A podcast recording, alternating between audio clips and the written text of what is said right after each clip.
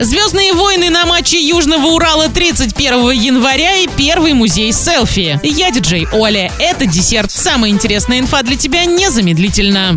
Правильный чек. Чек-ин. В календарном матче Южного Урала 31 января с Тольяттинской Ладой во Дворце спорта «Юбилейный» намечаются «Звездные войны». В очередной раз орских болельщиков ждет шоу. Праздничное представление во время игры с волжанами по мотивам всемирно известного фильма «Звездные войны» для лиц старше 16 лет. Это наряду с соперничеством команд на льду должно вызвать положительные эмоции. Все секреты театрализованного шоу пока организаторы не собираются открывать, но программу будет затрагивать и фойе, и трибуны, и лед. Домашний матч команды Южный Урал с хоккейным клубом «Лада» состоится в воскресенье 31 января в Орске. Начало в 17.00 по местному времени. Без возрастных ограничений.